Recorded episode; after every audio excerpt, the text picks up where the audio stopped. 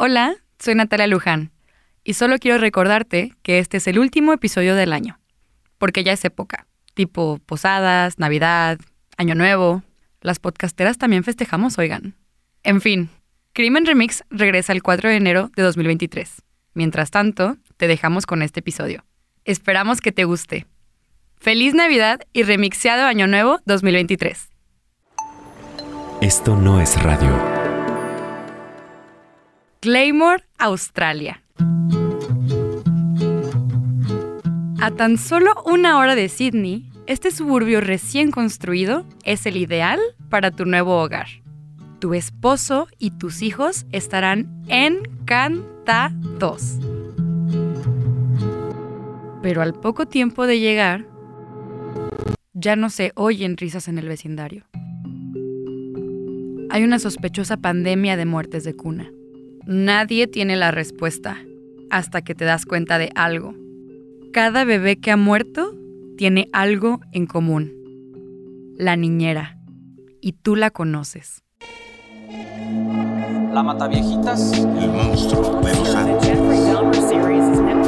Un ícono de la cultura pop. En la cultura pop abundan las historias sobre crímenes y criminales. Pero poco o nada sobre las personas que decidieron enfrentarles. Yo soy Natalia Luján, periodista, Y yo, Sandra Fernández, comunicóloga. y juntas encontraremos nuevos ángulos y maneras de contarte sobre los casos criminales más infames.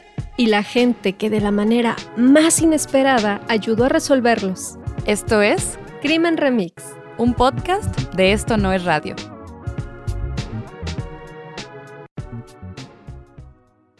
Hola amigas, amigos, amigues. Hoy es un día muy, muy especial porque este tercer episodio de Crimen Remix lo estamos grabando desde el estudio de Queer. Estamos en el estudio de Queer Podcast y está buenísimo porque este es el primer episodio que Sandra y yo grabamos de manera presencial juntas. Porque creo que no lo habíamos mencionado en otros episodios, pero Sandra está en Oaxaca, yo estoy en Guadalajara y hoy nos encontramos como en punto medio porque el estudio de Queer está en Ciudad de México. Entonces, enos aquí, enos aquí. En efecto, Nats. Pero hoy vamos a hablar de un caso muy escabroso. Todos lo son. Pero el anterior, bueno, hablábamos de, una, de un caso de fraude. Y en este caso vamos a hablar de una asesina serial. Uy, sí, y es que estos, yo creo que el caso del que vamos a hablar hoy es de los que a mí me cuestan trabajo. Digo, creo que ya lo habíamos repasado una vez y en su momento me piqué un montón con el caso porque me parecía interesantísimo, pero sí es un caso fuerte. O sea, sí es un caso fuerte y es un caso fuerte porque para los que nos escuchan, es un caso que involucra asesinatos de niños y de niñas pequeñas. Estoy totalmente de acuerdo contigo, Nats. Eh, todos los casos de los que hablamos obviamente tienen situaciones muy fuertes, muy densas, pero particularmente cuando hablamos de niños pequeños hay una sensibilidad en mi persona, ¿no? Que es, es un poco más difícil digerirlo, explicarlo, pero vamos a darle al caso de hoy. ¿Qué, qué te parece si nos lo presentas? Para este caso nos vamos a ir a Australia, una Australia en 1979, pero no nos vamos a ir a cualquier lugar de Australia. Estamos hablando de que estamos a una hora de Sydney en un lugar que se llama Claymore. Esto es importante porque necesitamos entender que en el 79, en esa zona específica, lo que estaba pasando es que Sydney se estaba expandiendo. Es- estábamos hablando de que la ciudad crece, empieza a ser un centro que como lo es hoy, ¿no? O sea, como uno de los centros em, pues de ciudad, ¿no? Más importantes de Australia, ¿no? Se empieza a desarrollar, se empieza a desarrollar muchísimo la ciudad. Y lo que pasa es que pues la gente y las familias empiezan a crecer, ¿no? Empiezan a crecer, se empiezan a desarrollar y la gente empieza a decir, bueno, vámonos, vámonos a vivir pues cerca de Sydney, que es como la ciudad que tiene todos los servicios, pero a una zona más familiar, ¿no? Y sobre todo más económica. Entonces, durante los 70 hubo un desarrollo inmobiliario súper importante alrededor de las grandes ciudades de Australia y Claymore era una. Pero entonces, ¿qué pasaba? Helen Patricia Moore llega a Claymore en el primer año en el que estos suburbios están disponibles, es decir, se, se, desarrolla Claymore como una ciudad cercana a Sydney, ¿no? Bueno, ni siquiera era una ciudad, era una zona. Y entonces las familias se mudan allá en cuanto casi casi que dicen, bueno, ya, las casas están en venta, ¿no? Las casas están en venta, este nuevo suburbio es increíble, es económico, accesible para familias, ¿no? Como prometían esta onda de que si tú te vienes acá con tu familia, estás a una hora de Sydney, tienes todo cerquísima, pero tienes como la comodidad de que es una onda más familiar. Entonces así es como ahí, ahí es donde estamos y donde vamos a contar nuestro caso de hoy, ¿no? En, en, Claymore, en el 79, y donde una Helen Patricia Moore llega a los 17 años. Entonces, bueno, estamos ahí y lo que pasa es que la chamba que se consigue Helen Patricia Moore cuando ella llega allá como una joven adolescente es de nanny. Porque otra de las cosas que pasaba era que, bueno, gran lugar, un suburbio muy chido, pero pues tampoco había mucho trabajo, ¿no? O sea, a diferencia de Sydney, en donde te puedes ir a trabajar, yo pienso que hubiera hecho yo a los 17, pues no sé, de mesera, ¿no? O que podrías haber estado haciendo cualquier otra cosa, pues en los suburbios no había tanto de eso.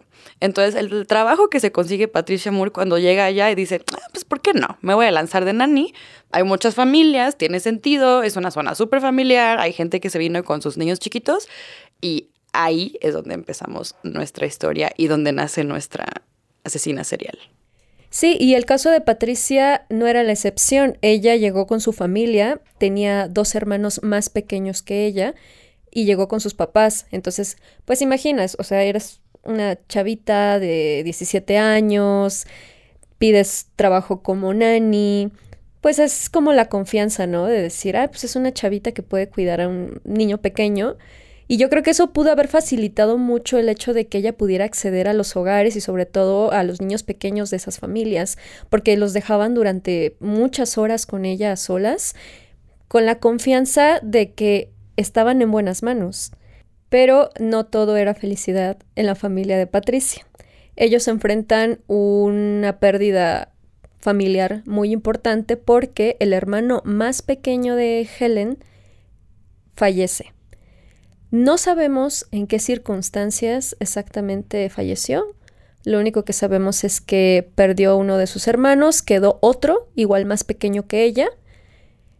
Y a partir de este momento se cree que Patricia comenzó con, no sé si decirle carrera delictiva, porque siempre me ha causado conflicto ese término, pero su comportamiento cambió o al menos eso es lo que sabemos por las declaraciones que ha dado su mamá años posteriores. Y es que justo después de esta tragedia que vive la familia de Helen, uno de los primeros trabajos que ella toma es el de ser niñera de una de sus primas. Es decir, también tenían familiares que vivían ahí cerca de ellos y empieza a ser nani de una de sus primas que tiene 16 meses. 16 meses, está súper chiquita, ¿no? De hecho, tiene más o menos la misma edad, poquito más, que, que la edad que tenía uno de los hermanos, ¿no? Cuando murió, este hermano que se murió. Y sí, ella toma este trabajo, cuida a su prima, que su nombre es Susan McIntosh, y súbitamente la niña muere. En ese momento, la familia atribuyó la muerte a una pues muerte súbita o muerte de cuna que le dicen, que es eh, los bebés cuando fallecen de esta forma, al parecer eh, su piel se pone como amoratada, ¿no? Entonces es difícil diferenciar la muerte de cuna de a lo mejor, no sé, una asfixia. Entonces, bueno, en ese momento simplemente se le atribuyó una muerte súbita y nadie sospechaba nada. Y eso que dices es importantísimo porque también era la razón a la que le atribuyeron la muerte al hermano chico de Helen, ¿no? Entonces, también, de nuevo, regresemos al contexto de los, ¿no? 79, 80 en Australia. Mm, el, el, morir, ¿no? Por muerte súbita y muerte de cuna no estaba tan bien estudiado como lo está hoy. De hecho, ya ya, porque les digo, yo llegué a, yo llegué a archivos muy, muy, muy densos en el internet para, para preparar este caso. Em, la medicina hoy en día dice que los niños ya de un año y medio, dos, no cuentan como muerte de cuna cuando son esos casos, ¿no? O sea, la muerte de cuna se da en realidad en bebés súper chiquitos. Entonces, eh, a pesar de que, bueno, el hermano de Patricia puede ser un caso raro y porque era, era más pequeño que la prima, en Susan ya no era, ¿no? Ya no, ya no aplicaba. Era, era como que, pues, no sabíamos en ese entonces si estaba bien, pero si, por ejemplo, pasara hoy, sería rarísimo, ¿no? Sería rarísimo, sería como, mm, eso está sospechoso. Entonces ya desde ahí, desde ahí empezaron como que, pues imagínense, ¿no? Como, como este malvibre en la comunidad, ¿no? Así como que en un tiempo muy corto todo mundo se muda y en una familia, ¿no? O sea, de, de, la familia de Helen y de los tíos, ¿no? Con esta, con esta prima, que dos niños chicos mueran en esa familia, pues como que empieza a pasar algo, ¿no? Se empieza como a gestar, yo me imagino en ese momento para la familia una sensación como de, como de mucha tragedia, ¿no? Como de así de, ¿cómo crees, no? ¿Cómo crees que en menos de, no, un año, dos de los niños más chiquitos de la familia pues, se murieron, ¿no? Y aparte de lo mismo. Entonces como que ya digo, ay no, qué fuerte. Esto es lo que hace que el caso me conmueva. Y sí, hay estas dos muertes dentro de la familia, pero eso supongo no necesariamente les hizo sospechar algo raro. Es como una coincidencia muy trágica pero ¿quién pensaría que hay una conexión o una relación? Y sobre todo, ¿quién pensaría en relacionar a una chica de 17 años con, con eso? Entonces ella continúa con su trabajo de nani y en enero de 1980 trabajó como niñera de un niño de 12 meses, Nicholas Vong. Eso fue solamente unos meses después de la muerte de su prima. Estamos hablando así de muy poquito tiempo. Y sucede que lo que ella dice es que el bebé de pronto empezó a llorar y lo vio raro, llamó a una ambulancia, al parecer también alertó a los vecinos. Ya, pues llegó la ambulancia y después el niño como que se recuperó, o sea, no, no le pasó nada, ¿no? Y ya. Tiempo después, un mes después, exactamente, un, mes, después, trabajó ahora de niñera de otro niño más grande, esta vez de dos años, que se llama se llamaba Aaron Crocker. ¿Y vieron cómo hizo Sandra eso de no se llama, se llamaba? Pues es que aquí es donde ya se empieza a poner tensa la cosa. Y es que este niño, Aaron, cuando estaba bajo el cuidado de Helen, sufrió, eh, al parecer, un momento de asfixia.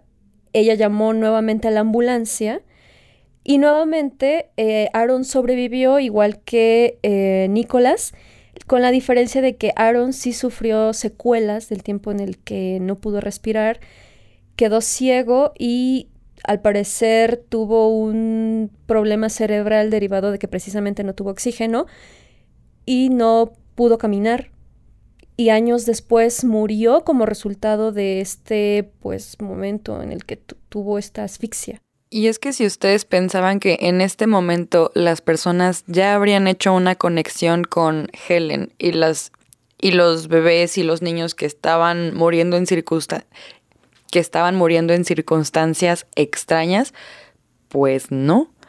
Todavía después, todavía después del caso de Aaron Crocker, Helen todavía consiguió un trabajo más con una niña que se llamaba Rachel Hay y que también murió bajo su cuidado. Oye, Nats, pero a ver, ¿cómo es posible que a este punto, en donde ya estamos hablando de cinco niños que o murieron o les pasó algo raro, hasta ese momento nadie haya como conectado? O sea, es como, ajá, estos niños están teniendo esto y el único común denominador es esta niñera? O sea, ¿por qué? Y es que esa es una gran pregunta, porque a ver, hagamos repaso de los casos que llevamos hasta ahora. Primero hablamos de la prima de Helen, que es Susan. Luego también estamos contando al hermano que se llamaba Andrew, no lo hemos mencionado, que era más chiquito que Helen. Luego tú me dijiste de Nick, yo te dije de Rachel, de Rachel y Aaron. Y Aaron. Entonces ahí ya llevamos cinco, cinco casos de niños que fallecieron en la misma zona, en Claymore, en menos de un año, ¿no? Que es muchísimo. Pero justamente es una de las cosas que a mí me clavaba más del caso, porque yo también me hice la misma pregunta, ¿no? Como que yo decía, a ver, son casos que están pasando, a ver, en, en términos de tiempo, súper cerca los unos de los otros, y justo la única persona que los conecta a todos es Helen, ¿no? Es Helen Moore, como que yo lo primero incluso que le preguntaría como mamá, ¿no? A, la niña de mi hijo que se acaba de morir después, ¿qué pasó, no? O sea, como por qué ninguna mamá estaba haciéndose esas preguntas. Pero lo que yo encontré en blogs, porque llegamos, les digo, a pozos profundos de información, es que eso es algo que incluso yo creo que podemos ver desde acá, desde las ciencias sociales. Estamos hablando de que esto del tejido social es la dinámica que se da pues en en zonas geográficas, ¿no? En donde varias personas viven, ¿no? Hablamos de, los suburbios en este caso, pero pueden ser ciudades, ¿no? Eh, países incluso. Y estamos hablando de esta manera en la que las personas se relacionan, ¿no? Como qué tanta confianza tienen entre ellas. Eh, una, poniéndome súper técnica y ñoña, pero tener un tejido social sano, por ejemplo, es que la gente pues tenga encuentros culturales importantes, ¿no? O sea, los índices delictivos, ¿no? Tienen mucho que ver con eso, ¿no? Que tanto se desarrolla una ciudad incluso en términos económicos, ¿no? Entonces, estamos hablando de que los suburbios eran nuevos. En realidad los vecinos, pues sí, a veces eran familias extendidas, ¿no? Como la de Helen, que digo, ella, ella, ella también había tíos, ¿no? Con, con primos cerca de ella, pero pues eran familias que se habían mudado ahí por conveniencia, ¿no? Por conveniencia de que era una zona que en ese momento se ofertaba como más barata y, y, como un gran lugar para vivir. Pero no necesariamente es que se conocieran todos, ¿no? Era como una ola de gente que llegó buscando, pues sí, un nuevo estilo de vida pero no se conocían entre ellos, ¿no? No se conocían. No había manera de decir, ay, pues mira, mi vecina de 10 años, ¿no? Que conozco de toda la vida. Pues no, o sea, esto empezó a pasar en cuanto estas familias se mudan.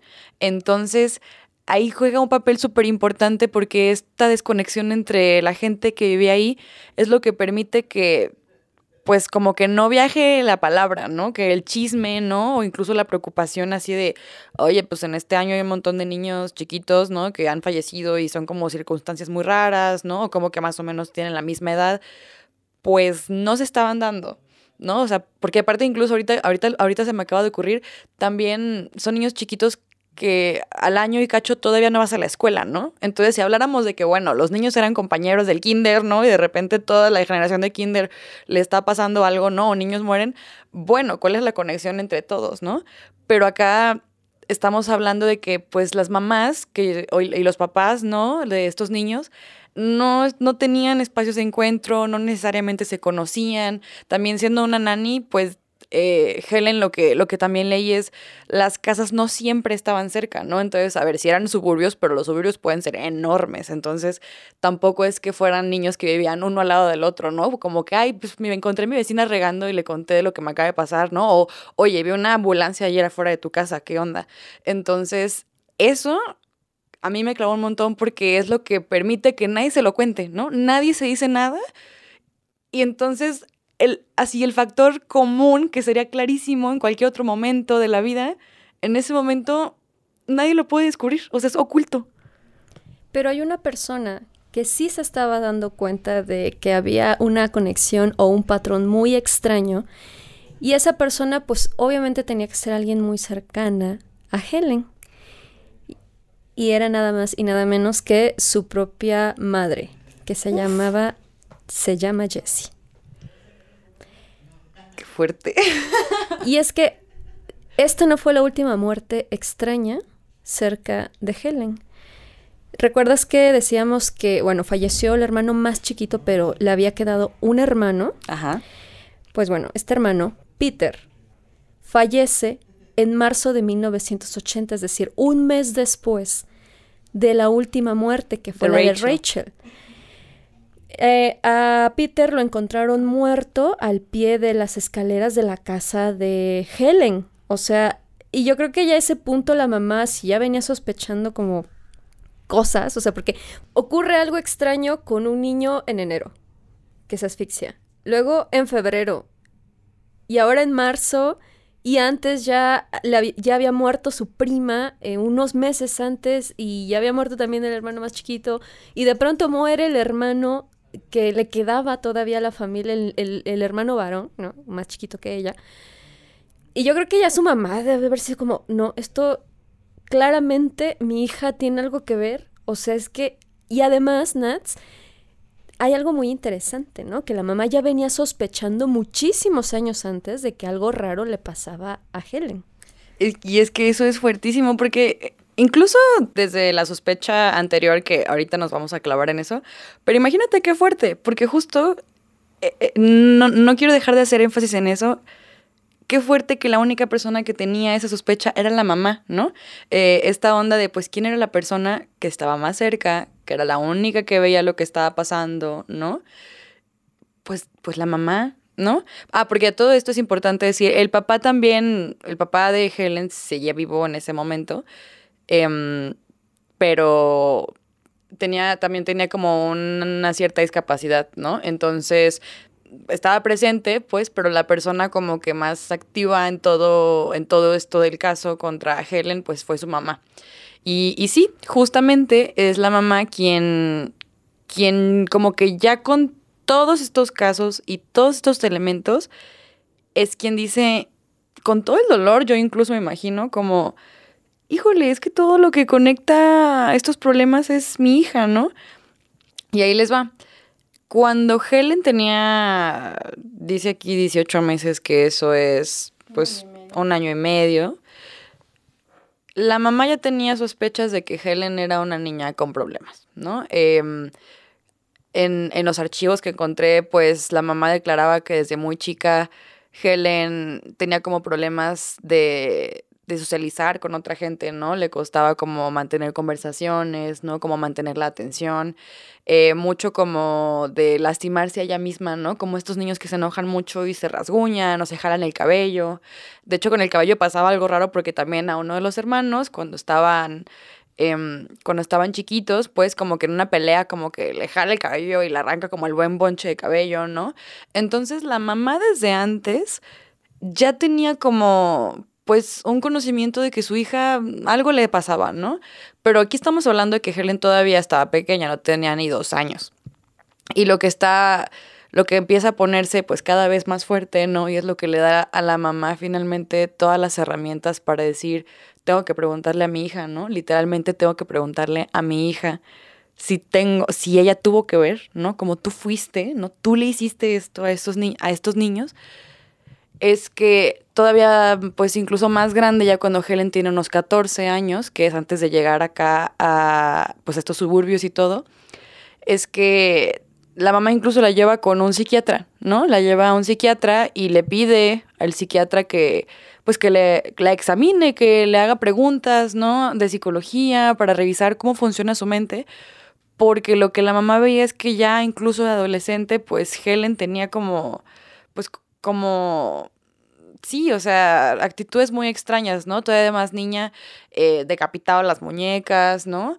Eh, un, incluso una declaración súper, súper fuerte fue que la mamá dice que recuerda haberle dicho al doctor como, es que Helen puede ser como mitad ángel y mitad demonio, ¿no? Como en algún momento puede ser una niña que se ve al 100, como ahorita enfrente de usted, ¿no? En su consultorio, o puede ser una niña que, no sé, o sea, yo, yo me la imagino como una niña que se descontrolaba, ¿no? Así como que, que, que como que se enojaba muchísimo, ¿no? Y, y, y no manejaba como, pues, ni su fuerza, ni sus emociones. Eh, y eso es lo que la mamá le pedía, así le rogaba a los doctores que, que la revisaban. Pero no, aquí el problema también es que los doctores decían, señora, su hija está perfecta, ¿no? Siendo que la mamá, que es quien vive con ella y la, veía, la vio crecer y todo, era como, pues no, o sea, güey, de que imagínate que el doctor te diga, no, señora, su hija está todo bien, y tú que eres la persona que vive con ella, que sabes que no, es como, no te falla el instinto, ¿no? Entonces, eso, para mí es eso, como el instinto que, que la hizo como mamá llevar por primera vez a su hija, ¿no? A los 18 meses y luego a los 14 años, y me imagino que en ese inter muchísimas otras veces más, el decir, mi instinto no me falla, ¿no? No me falló cuando era pequeña, aunque nadie me quisiera escuchar, ni los doctores me quisieran escuchar, no me está fallando ahorita, ¿no? No me está fallando, no me falla ahorita cuando, cuando sé que ella es la que ha sido la nani de todos estos niños. Y es así como llegamos al elemento remix de este episodio, porque yo entiendo que a ese punto la mamá estaba totalmente desesperada y probablemente dijo, "Oh, esto ya es demasiado, no tiene solución. Y es ella quien llama a la policía para que detengan a Helen. Porque además la muerte de Peter pues es particularmente más rara que los demás, porque Peter ya tenía siete años, o sea, no era un bebecito como para decir que tuvo una muerte de cuna. Y es que ahí te va, Sandra. eh, una de las cosas que así yo leí que es el momento en el que la mamá sabe 100% que es Helen quien es la responsable, es que venían justo de reconocer el cadáver de Peter de la morgue y, y la mamá ya sabiendo todos los casos anteriores, voltea con Helen, le ve las manos y ve que Helen tiene rasguños, ¿no? Tiene rasguños. Y es cuando la mamá dice, Helen es quien mató a Peter, ¿no? Porque Peter ya era un niño de siete años que se podía defender, ¿no? Que podía luchar por su vida, a diferencia de los otros niños, ¿no? Que estaban siendo asfixiados por Helen. Es algo que no habíamos dicho, es, pues con niños de, de, de dos años, ¿no? Eh, la asfixia podía parecer muerte de cuna, ¿no? La, eh, incluso Peter, el mismo hermano, ya se había caído, entre comillas, una vez por la escalera y se había roto el brazo. Entonces Helen se la jugaba, a, no, pues es que mi hermano es súper torpe, ¿no? Mi hermano se cayó por las escaleras. Y incluso cuando la mamá otras veces como que le dijo, oye, oye hija, pues se murió el bebé que cuidaste, ¿no? Y todo bien, ¿qué onda? A la menor señal de como de cuestionamiento de la mamá Helen, lo que la mamá cuenta es que Helen decía como, ¿cómo crees que soy yo? ¿Cómo crees? Es imposible. ¿Cómo puedes creer eso de mí? ¿No? Así como estos ataques de ira, de, estás loca, yo jamás podría hacer eso, ¿no? Así como, no es cierto. Y ya cuando la mamá ve esto, así los rasguños en el carro, y dice, no hay manera en que mi hijo Peter de siete años, que estaba perfectamente saludable, se haya muerto porque se cayó por las escaleras, ¿no? O se quedó sin aire, es cuando la mamá lo sabe. Y es cuando le llama a la policía. Entonces, imagínate qué fuerte, qué fuerte en ese momento que la mamá tiene esa realización y dice, güey, es mi hija, es mi hija. Como lo mencionaste hace un momento, no lo habíamos dicho, o sea, habíamos mencionado que había muertes sospechosas en, en circunstancias muy similares. Pero sí, o sea, Helen es quien había asfixiado a todos estos niños, bueno, a excepción del hermano más chiquitito que al parecer, o eso se piensa, ella no fue responsable de esa primera muerte. Sin embargo, los demás niños, eh, Nicolás, Rachel y demás, eh, que algunos no fallecieron y otros sí, pues a todos los, los había asfixiado con una almohada. Y sí, o sea, obviamente ya con el niño, con su hermano, Peter, pues era un caso diferente. Y cuando eh, la mamá llama a la policía, Helen, pues, de hecho, reconoció inmediatamente los asesinatos.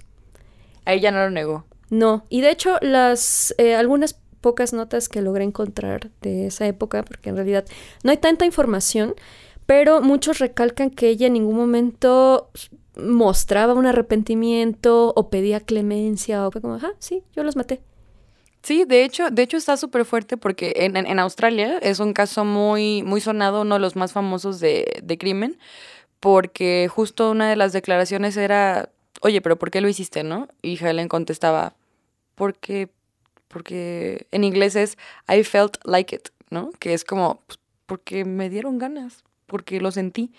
Y de hecho, eso es muy fuerte, porque ¿sabes quién es la persona que más abogaba que no la metían a la cárcel y que necesitaban buscar ayuda profesional para ella?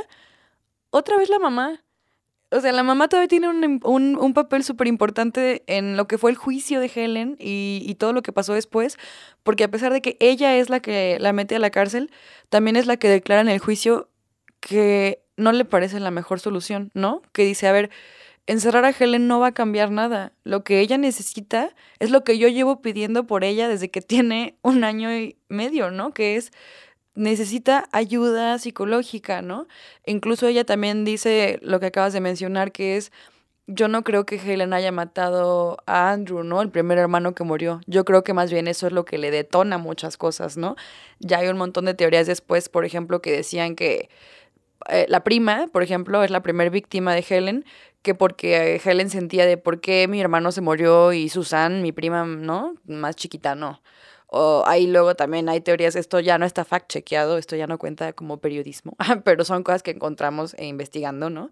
Que era también que otra teoría era que el tío, ¿no? El tío había sido abusivo con, con, con Helen y entonces lo que Helen dijo es, ah, ok, eres abusivo conmigo, yo te voy a quitar lo más importante que tienes, que es tu hija, ¿no? Entonces, detrás de la psicología de Helen, eso sí hay un montón de información, ¿no? Como que hay un, montón de teorías de de por qué ella había hecho estas cosas, por qué su fijación con niños pequeños, ¿no?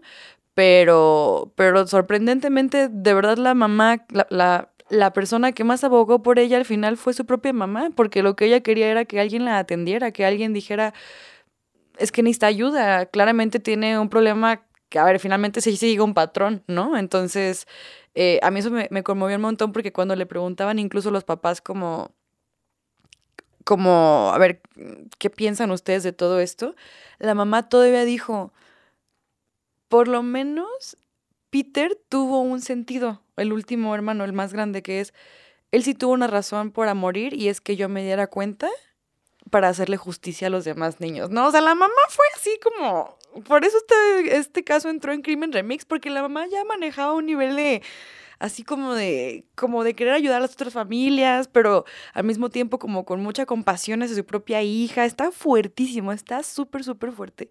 Es que me, me parece muy difícil, ay, es que como lo planteas, Nats, en otros casos en donde hablábamos de personas que enfrentaron a criminales, asesinos o estafadores, son personas que no tenían una relación familiar con ellos, incluso fueron de alguna manera víctimas directas o indirectas de, de ellos, de ellas.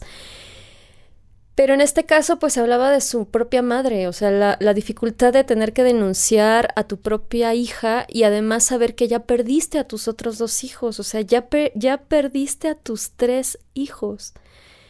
Y yo entiendo que a lo mejor hay como una cuestión ahí de mecanismo un poquito de defensa, no soy psicóloga, pero lo, lo, lo, pienso, ¿no?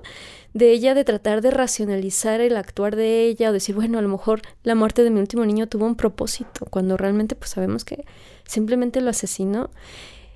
Y la policía pensaba lo mismo, ¿no? O sea, al final sí la eh, acusaron por la muerte de, de cuatro niños más su, su, hermano, ¿no? Y también de haber, eh, hablamos de Nicolás, que es a quien asfixió y no murió, pero sí tuvo un daño cerebral importante que limitó su movilidad y lo dejó ciego. Y también fue enjuiciada por eso, ¿no? Por, pues por las secuelas, porque al final sí falleció tiempo después, por lo mismo, por lo que ella le hizo. Esto fue fuertísimo para, para la familia. Finalmente los, los periódicos lo que dicen es que la manera en que logran sobrellevarlo es a través de la fe, ¿no? La, la, pareja, los papás de Helen eran muy creyentes. Incluso hay una carta que les dejaremos por ahí en los posts de nuestro, de nuestro Instagram para que vean la carta tan incluso bonita que le escribe la mamá a Helen cuando está en la cárcel, ¿no? Hay una frase así como de, hija, recuerda que Jesús y yo te amamos, ¿no? Entonces, eh, se las dejaremos por ahí como archivo para que, para que la puedan leer. Pero, pero pues sí, ya vimos entonces por qué es que nadie en los suburbios encontraba la, el denominador común que era Helen. Ya vimos lo que fue para la familia, ¿no? Sabemos que Helen no se arrepintió finalmente de hacerlo. Pero ¿qué pasó después, Sandra? Cuéntanos cómo fue ya el juicio y qué pasó después. ¿Qué pasó después con Helen? Pues se realizó un juicio en donde ya se involucraron los papás de estos niños cuando ya se hizo la conexión entre las muertes. Entonces tuvo que enfrentar los cargos por, bueno, por las muertes de los niños que fallecieron y los daños que, que infligió en los otros. Eh, al parecer a Aaron eh, no sufrió secuelas, al menos durante el tiempo que se cubrió en los medios, no había sufrido secuelas importantes, sin embargo también fue parte del, del juicio como de las pruebas en contra de ella. Y es que esto es muy duro, la verdad yo no quisiera mencionarlo porque en los periódicos se, narra así a detalle cómo es que los asfixiaba, o sea, qué utilizaba, incluso cómo mató a su hermano, al último que falleció a Peter. Son detalles muy escabrosos que creo que no es necesario mencionarlos. Y todo eso sumó para que la defensa de ella fuera desestimada y que nos aceptara la fianza que habían solicitado en lugar de la pues de la condena. Y en ese momento el juez le dictó cadena perpetua, pero 13 años después ella apeló esa sentencia y en 1993 quedó en libertad. De hecho, esta fue una decisión también súper controversial porque pues la gente tenía todo el derecho de preguntar, ¿no? A ver, como estamos hablando que te habían dado cadena perpetua y te lo reducen, no es que no pase, pero por otro lado, que 12 años de estar en la cárcel por todo lo que hizo, pues no era nada, ¿no? Incluso yo pienso pues en el dolor y la impotencia de los papás, ¿no? De haber sentido que por lo menos habían logrado justicia para sus hijos, sus hijas, y que de la nada después de 12 años, que yo creo que para un dolor así 12 años no es nada, es, ah, bueno, pues se portó bien adentro de la cárcel, entonces, pues ya, ya salió. Ay, no, también esa fue una parte imprevista, y muy fuerte, muy fuerte en el caso de, de, Helen. Y eso no fue la única decisión controversial, porque ella años después se embaraza, tiene un bebé y al parecer al bebé se lo quitaron un tiempo bajo estas sospechas de, ay, ella mata bebés, pero se lo devolvieron tiempo después. Y la verdad es que ya no sé eh, qué pasó, lo único que sabemos es que ella está en libertad y tiene un hijo, o no sé si tuvo más. Sí, eso también es una cosa súper interesante porque, de nuevo, si ustedes entran y revisan el caso, muy probablemente lleguen a los, a los mismos archivos que nosotras llegamos, pero lo que tienen en común todos es que al final ya nadie sabe qué, qué pasó con, con Helen. Eh, justamente sí le quitan a su bebé durante un tiempo, porque aparte no eran sospechas de que mataba niños, lo sabían, había pruebas. Y y al final como, como que en esta libertad y con su nueva vida, como que los medios simplemente dejaron de darle atención al caso, ¿no? Entonces, a mí me causaba muchos escalofríos lo que leía como en los, en los posts, los, los blogs más recientes, que era seguramente ahorita alguien es vecino o vecina, ¿no? De Helen con sus hijos y no tiene ni idea, ¿no? No tiene ni idea de lo que esta, esta mujer hizo cuando tenía 17 años, ¿no? Entonces, esa idea para mí también fue una parte del, del remix que no esperaba y que a la fecha me deja como, como con cero ganas de ir a Australia, la verdad. y creo que una bueno, al menos de manera personal, una reflexión muy importante de este caso que para mí termina muy amargamente es la importancia que se le da también a los testimonios de la gente que está cerca de estas personas. Hablábamos en el caso anterior de, del caso de Theranos, en donde los propios trabajadores que estaban al interior de la empresa decían, oigan, algo raro está pasando y no les escuchaban hasta que tuvieron que suceder una serie de cosas al grado de hablar con un periodista reconocido y que diera a conocer el caso para que los escucharan. En el caso de Helen, su mamá, eh, lo que yo tengo entendido por lo que hemos leído, es que ella dijo reiteradas veces, como ya habías mencionado, ¿no? O sea, mi hija tiene algo, mi hija tiene algo, hay algo extraño. Y ella lo sabe porque es su mamá y vive con ella.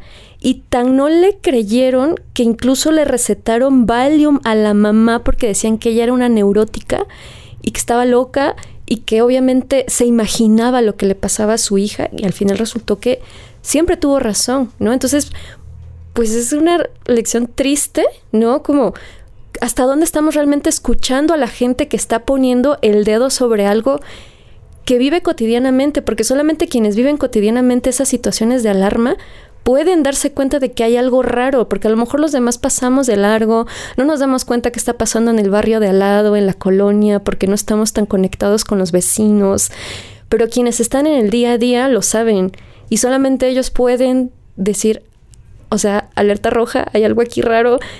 Y, creo que la importancia es eso, ¿no? O sea, saber hasta dónde realmente estamos escuchando a la gente que nos dice algo malo está pasando o algo malo va a pasar si, si no hacemos algo.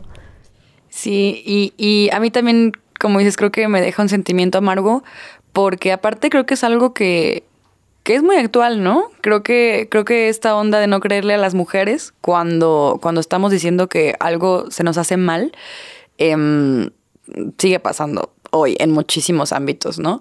Acá lo que también creo que le abona a ese sentimiento de, tristeza incluso y de amargura es que era una mamá que quería, ¿no? Lo mejor para su hija, lo quiso siempre, ¿no?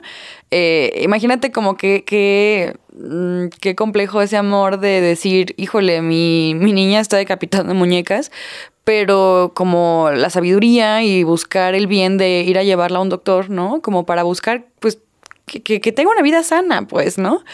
Y, y, que no, o sea, aquí lo que se me hace fuerte es en otros casos, como dices, hemos hablado de las autoridades, ¿no? Que el, la policía no escucha o que los inversores con dinero y poder no escuchaban. Acá estábamos hablando de que era una mamá con doctores, ¿no? Lo, lo mismo que yo decía, bueno, acá era una mamá, tiene una mamá con su hija de un año y cacho, para mí tendría toda la validez del mundo, ¿no? Entonces, que también ahí en una relación que no era de poder económico, ¿no? No era de poder en trabajo, haya sido también tan fácilmente desestimada, es lo que, es lo que también justo como que me deja esta sensación amarga, porque era se pudieron haber ahorrado muchas vidas si un doctor hubiera hecho su trabajo, ¿no? Y, y, y que hubiera hecho su trabajo de, de, escuchar, de escuchar que la mamá quería, quería atender a tiempo a Helen. Entonces, pues sí, esa es una parte, es una parte potente para, para que no desestimen cuando alguien les dice, hey, necesitamos llevar a esta hija al psicólogo. Sí, o algo raro está pasando aquí en el barrio. Quienes nos damos cuenta también que en el barrio. Sí, como que decimos, algo no está cuadrando, algo está muy raro. Creo que también es importante tener, mencionabas esta cuestión del tejido social, o sea, lo importante que es realmente estar en contacto con nuestros vecinos, con la gente con la que convivimos todos los días, porque solamente así podemos darnos cuenta de qué cosas no están encajando. Y bueno, hemos llegado al final de nuestro tercer episodio de Crimen Remix.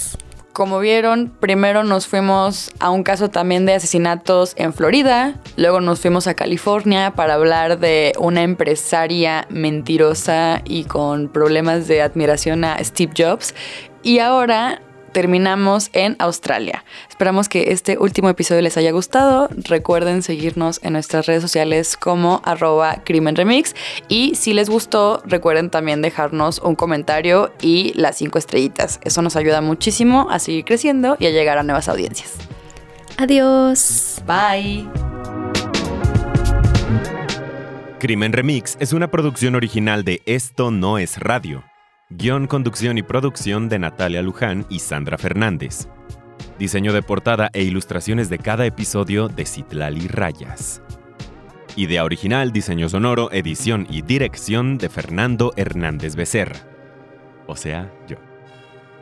Nos escuchamos en dos semanas con un nuevo episodio de Crimen Remix.